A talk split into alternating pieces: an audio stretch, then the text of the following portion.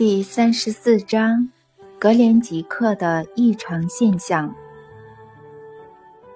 亲爱的读者，我在书里所写的所有内容，都是我从阿纳斯塔夏那儿听来，以及我的亲眼所见和亲身经历。我描写的所有事情，都确实发生在我的生活中。而且，特别是在前几本书中，我描写时提到的地址都是真的，姓名也不是虚构的。但我后来很后悔这么做，因为他们越来越常被一些好奇的人士打扰。有关我和阿纳斯塔夏的各种谣言、事件和现象成了很大的问题，而别人对这些事件的另类诠释。以及从中得出的独特结论也让我相当困扰。不是所有的见解我都能认同。举例来说，我反对膜拜石木。我认为我们可以也必须带着敬意与石木沟通，但不是去膜拜他们。阿纳斯塔夏的读者有各种宗教、精神信仰，教育程度也不同。我认为任何人对事件的诠释都值得重视，每个人都有发表意见的权利，但应该加上“纯属个人意见、个人想法”这句话。此外，当然不要把所有的事情一律抹上神秘的色彩，包括我和阿纳斯塔夏，否则真的有可能把他从一个人，虽然也不太寻常，变成一个不正常的存在。或者说，他其实才是正常的人，不正常的是我们呢？你看，连我都开始说教了，但这也是因为有几个情况让我很困扰。最近有个谣言如闪电般传开，是关于和阿纳斯塔夏沟通的那个光球。亲爱的读者，你们还记得在前几本书中写道？这颗光球是如何在危急的情况之下出现在阿纳斯塔夏身边吗？当小阿纳斯塔夏在父母的坟上哭泣时，光球第一次是如何出现，并且教他开始走路的呢？如何在他遭受攻击时保护他呢？当爷爷问他“你叫他什么”时，他回答了：“他叫好。”他的确可以和他沟通，但他并非完全了解那是什么自然现象。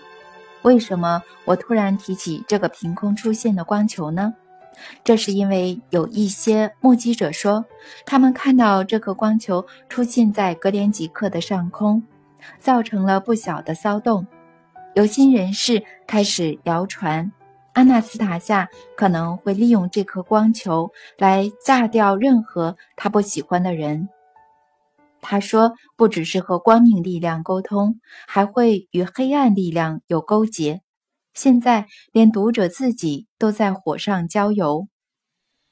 图阿普谢有人要我把这颗光球送到索契的市政厅，好让他们和格连吉克一样都能看到。亲爱的读者。我现在要试着描述格连吉克真正的情况，请各位冷静且理性的阅读。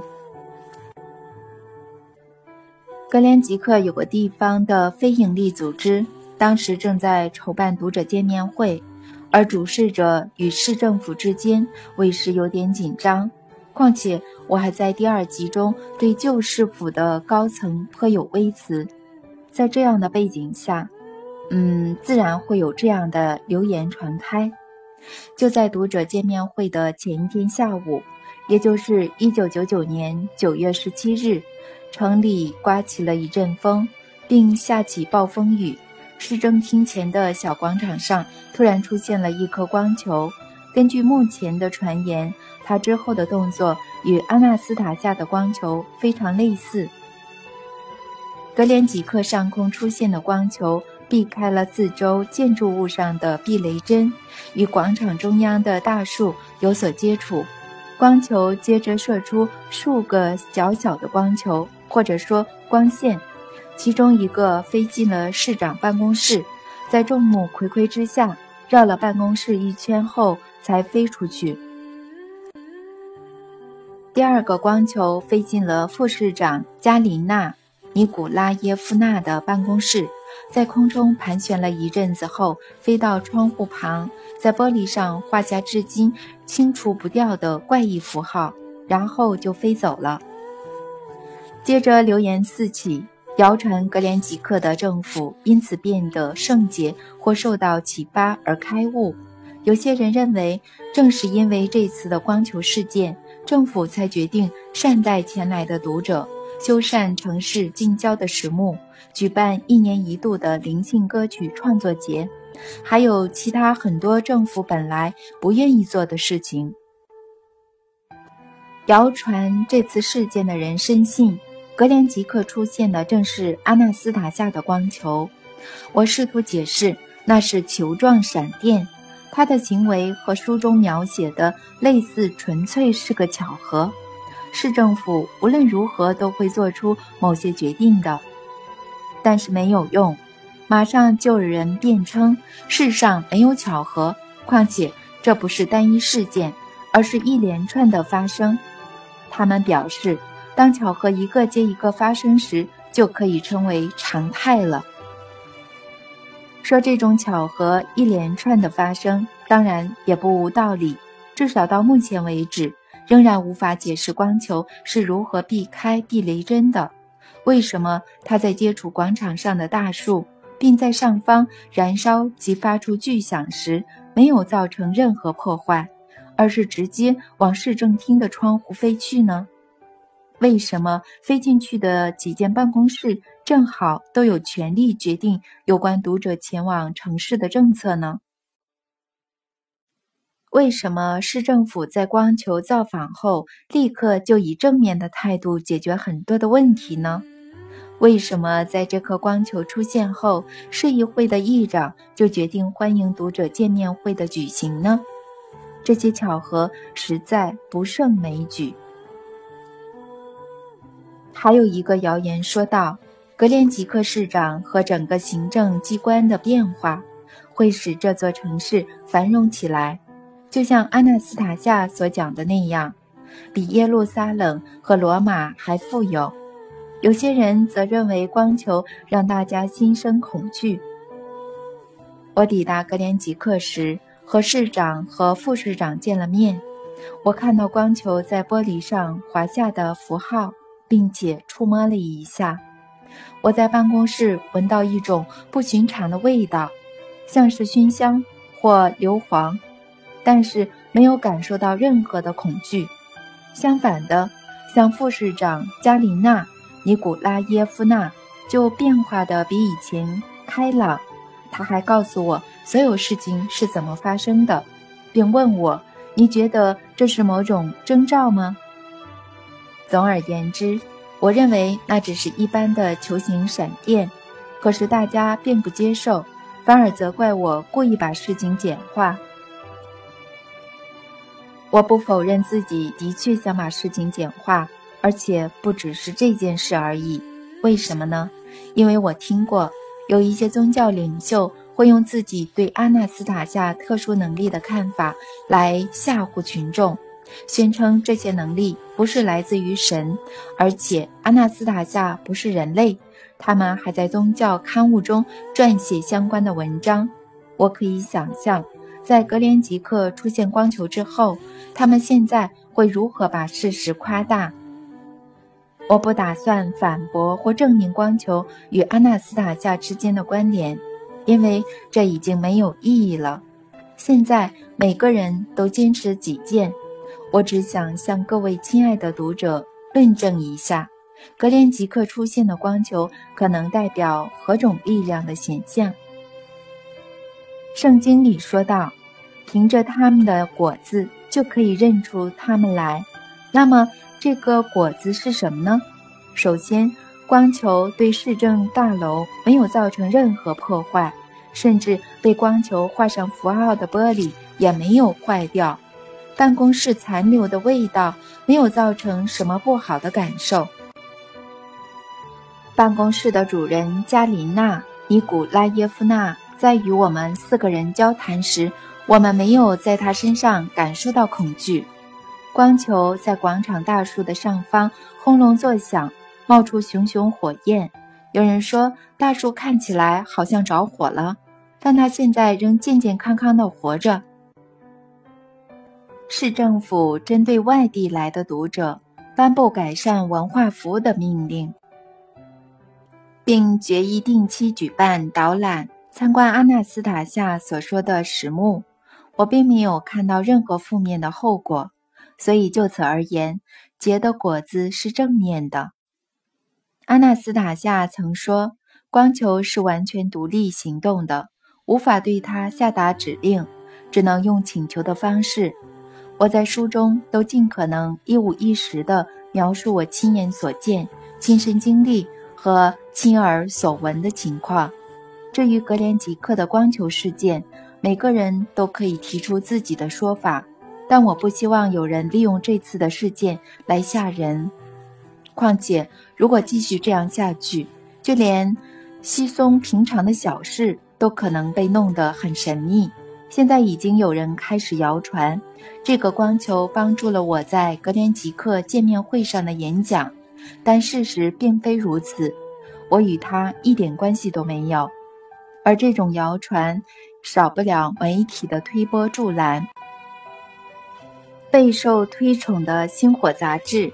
曾刊出一篇长文，作者写道：“我国正进行着一场规模浩大的实验。”这篇文章的作者特别提到我，他在台上足足讲了八小时，我从未见过像他这样的演说家。之后还有另一份报纸补充，而且他看起来还是生龙活虎的样子。委婉来说。这些描述都是夸大不实的。第一，我在见面会上并没有讲到八小时，只有六小时而已，多出的两小时是从第二天的演讲加上去的。至于我受到帮助，这确有其事，但也没有什么神秘可言。在格连吉克见面会的前夕，阿纳斯塔夏曾来找过我。告诉我晚上要好好睡觉。他从泰加林带了某种浓茶，给我在睡觉之前喝。我答应了他，因为我在那段期间真的都睡不久。后来当我上床时，他坐在我的旁边，像他在泰加林里有几次那样的握着我的手。我在《碰触天堂》一章中提过，睡着时。我仿佛飞到了某个地方。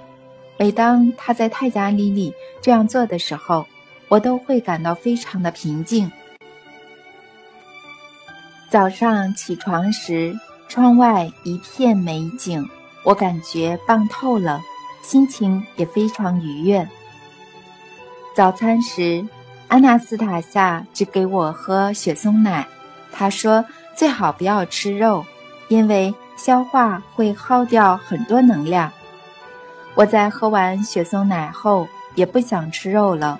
我每次喝完雪松奶后都不会想吃任何东西。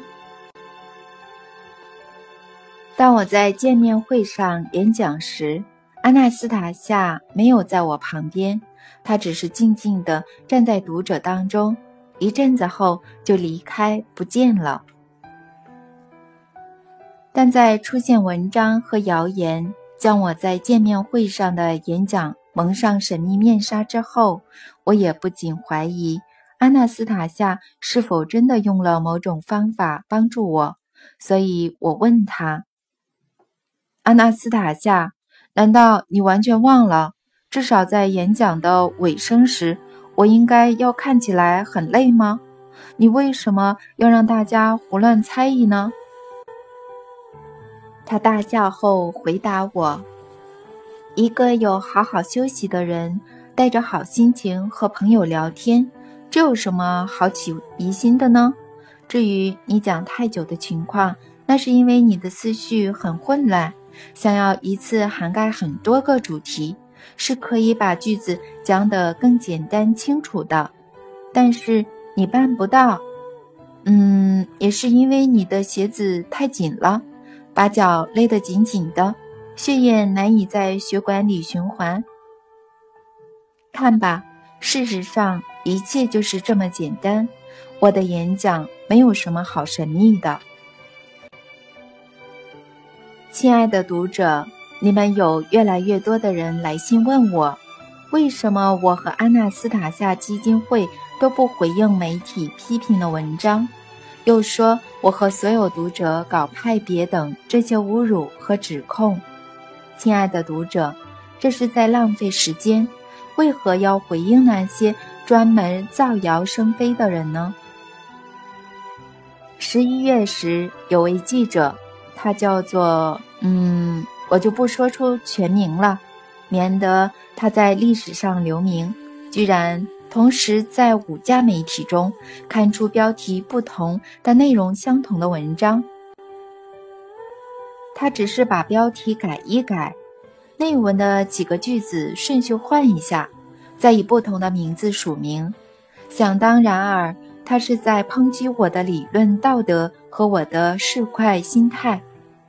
我想不久后，几位编辑就会自行找他处理了。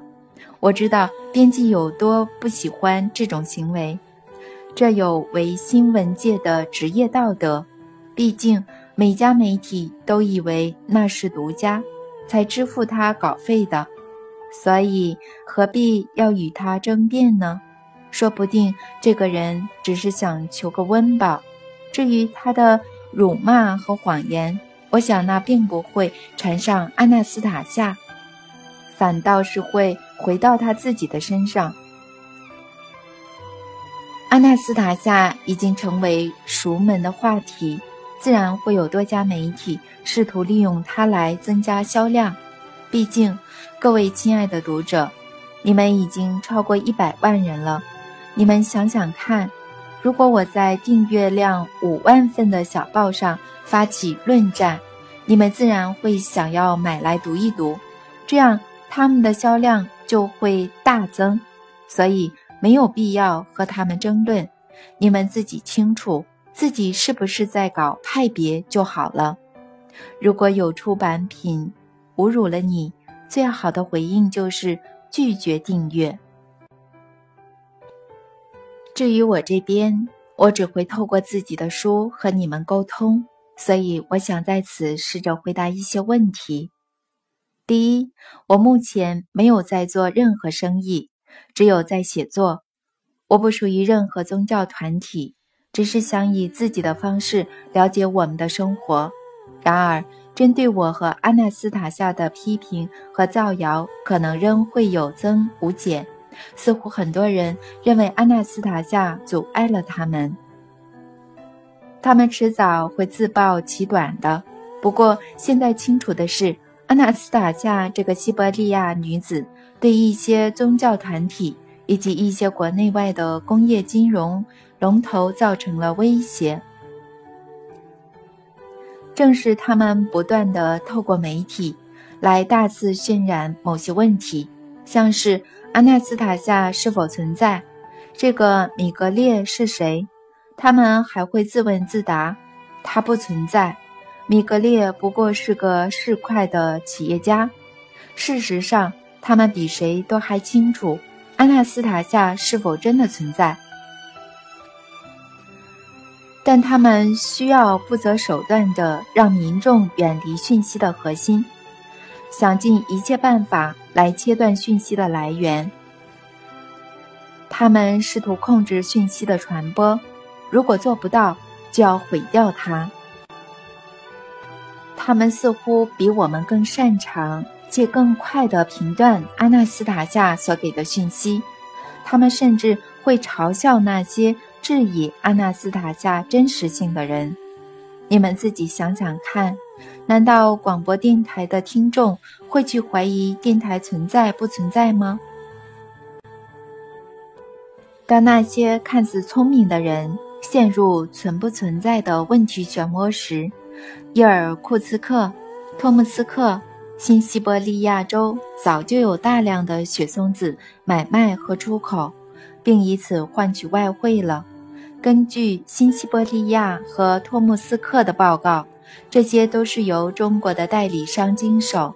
一九九九年是许多地区雪松子盛产的一年，但是新西伯利亚药厂的雪松油产量并没有增加，雪松子供不应求。雪松子被西方拿来做成昂贵的药物，他们还处心积虑地隐瞒药物的主要成分。亲爱的读者，还记得我在第一本书中曾提到雪松子是怎么被运到国外的吗？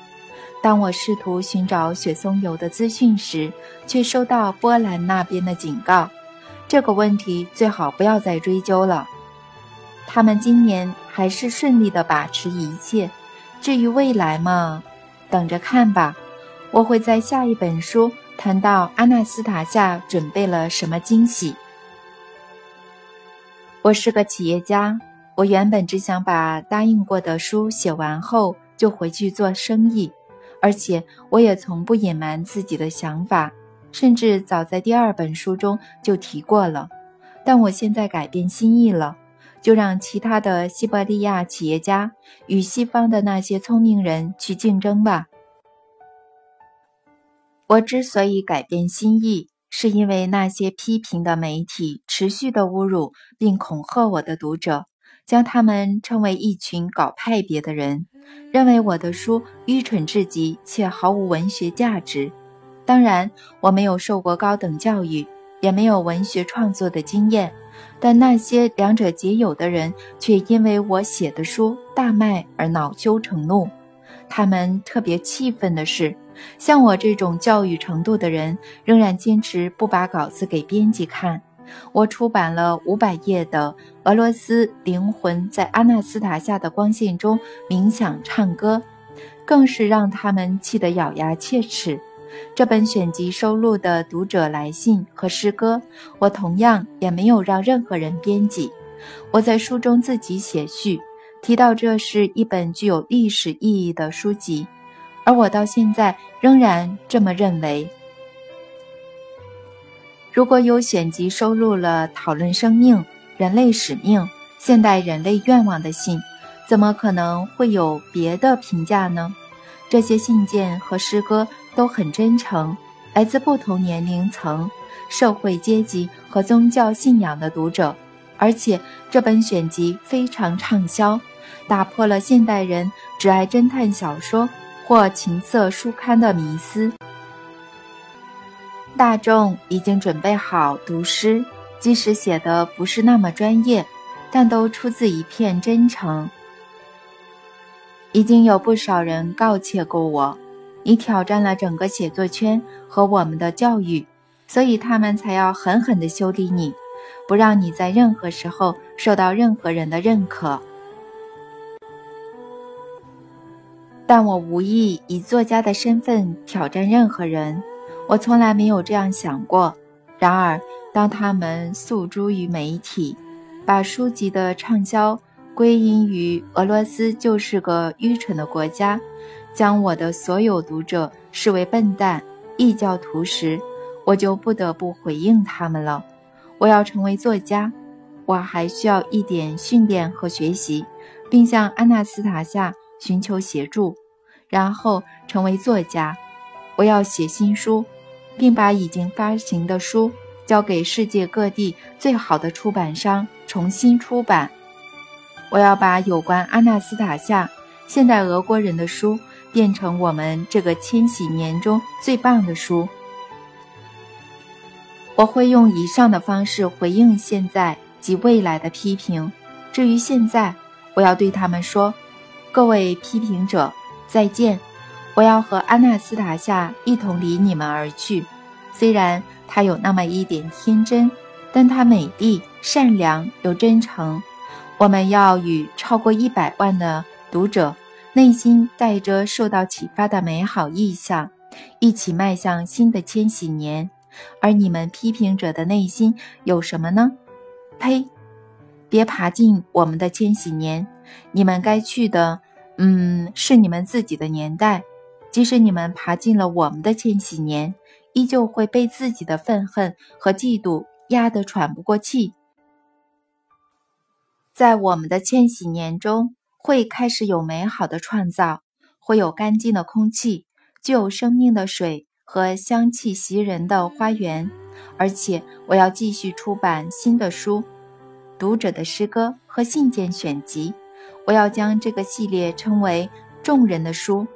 你们会说里面的诗很糟，但我说它们很美。我也要为音游歌者所写关于灵魂、俄罗斯和阿纳斯塔夏的歌曲发行录音带。